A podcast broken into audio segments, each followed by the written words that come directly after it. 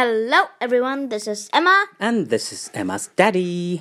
啊，老爸又出现了，所以 What does that mean？ That means 今天要读一些无聊的诗 Ah. 了。啊，但是我选了一首非常有趣的诗，a very Okay. interesting one. It's called Hmm, Snowball. Is it interesting or is it sad for you? Interesting. 我以为你会说 sad because 我们这里没有雪，是不是 No, it's 感觉 sad 全 for 国 me. 各地都在下雪，只有北京没有下雪。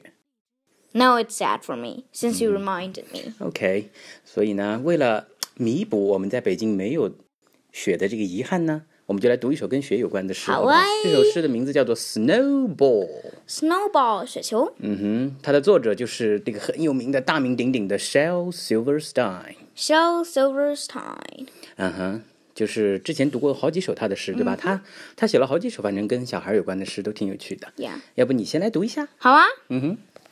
I made myself a snowball, as perfect as could be. I thought I'd keep it as a pet and let it sleep with me. I made it some pajamas and a pillow for its head. Then last night it ran away, but first it wet the bed. 哦哦， 嗯哼，Can you get the meaning？ Yes. 嗯，我们再来一句一句的讲解一下吧。好，其实挺简单我的，来对吧翻译？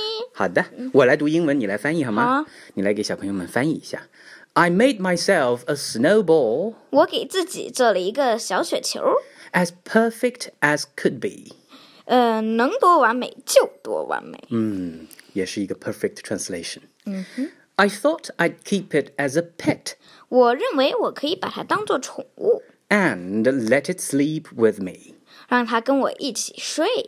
I made it some pajamas 我给它做了一些睡衣 and a pillow for its head. 和一个让它枕着的枕头。Hmm.